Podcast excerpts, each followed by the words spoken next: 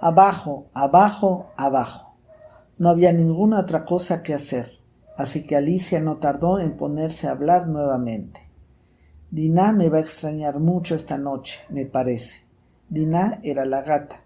Espero que se acuerden de su platito de leche a la hora del té. Ay, Diná, querida, ojalá estuvieses aquí abajo conmigo.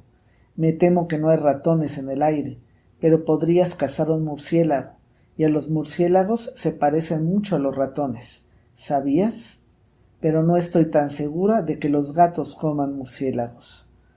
Aquí Alicia empezó a adormilarse un poco y siguió diciéndose como entre sueños. ¿Comen murciélagos los gatos? ¿Comen murciélagos los gatos?